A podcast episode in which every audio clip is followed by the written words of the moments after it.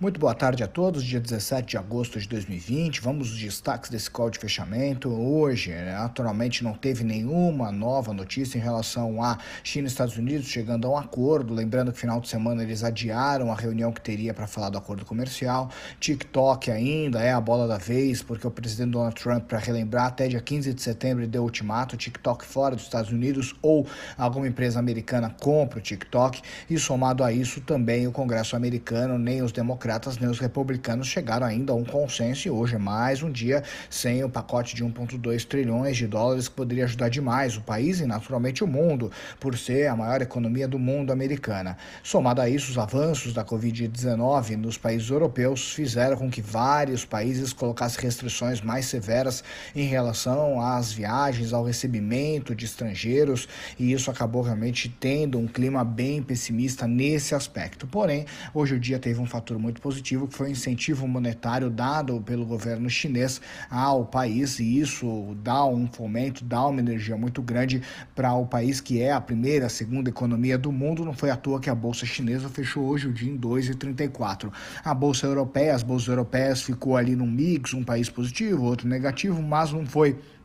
um dia que foi muito bom para os europeus também, sendo que a Rússia né, fechou com uma queda de 0,31%. Estados Unidos, por sua vez, fechou em alta hoje, lembrando que o Dow Jones ele fechou numa leve queda, mas a bolsa americana foi puxada bastante pelas operações de tecnologia e acabou fechando o dia numa alta. Falando um pouquinho de hoje, mercado brasileiro, que é a bola da vez para nós, pensando muito do que tudo está acontecendo, o índice de aprovação do presidente Jair Bolsonaro é o maior desde desde o início do governo, e isso acaba dando capital político para quem sabe ter uma demissão do ministro Paulo Guedes, que é algo que tudo indica, disseram já a imprensa, que parece que já está ok, já tem até nome para poder substituir o ministro Paulo Guedes, que seria Roberto Campos Neto, que é o presidente do Banco Central. Roberto Campos Neto é um nome muito bom, mas naturalmente a saída do ministro Paulo Guedes seria muito complicada e o mercado sentiria bastante. Hoje teve a oitava baixa do time de Guedes da economia, uma baixa que já era prevista, não foi uma saída, uma debandada andada como os últimos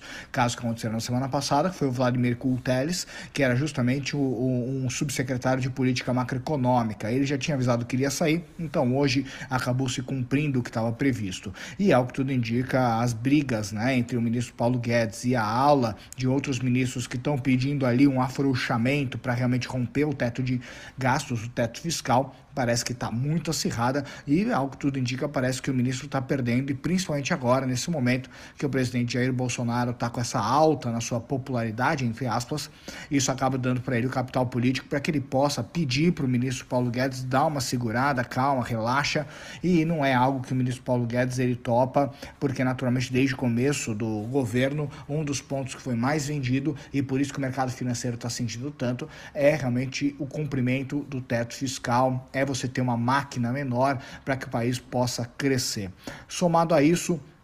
Hoje teve um dia que teve vencimentos de opções na Bolsa de Valores brasileira e então teve uma briga bem ferrenta em comprados e vendidos, tanto que movimentou quase 13 bilhões dentro do pregão. O movimento hoje é legal a gente colocar que foi um movimento bem atípico dentro do mercado, pensando em opções, porque veio todas essas bombas justamente no dia de hoje. E a gente vem de algumas semanas que vem num clima super negativo dentro do mercado brasileiro. Tanto que muitos investidores estavam vendidos em opções de vendas puts, e então eles foram obrigados a comprar o papel pelo preço que estava pré-estabelecido e posteriormente tiveram que vender esse papel ao mercado, ou seja, esse embaralhamento, digamos assim, no mercado financeiro fez muitas pessoas aí perderem bastante dinheiro no dia de hoje, no dia de vencimento de opções. Muita gente perdeu muito capital com essa instabilidade que está tendo, principalmente aqueles que se alavancaram, aquelas pessoas que fizeram aí algumas especulações maiores do que deveriam. Pensando um pouquinho na bolsa de valores, hoje o movimento foi de 44 bilhões de reais movimentado, uma queda de 1,73%,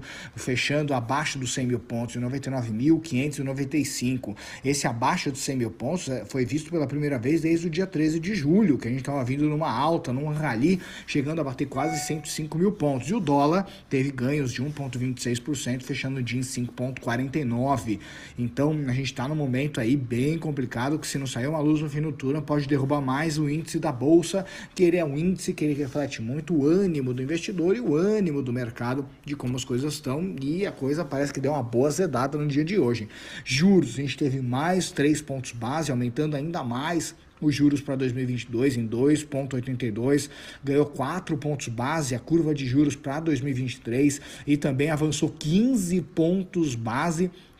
para 2025. A gente está quase batendo 6% em 2025 na curva de juros futura. E essa curva de juros, naturalmente, ela acaba refletindo o quê?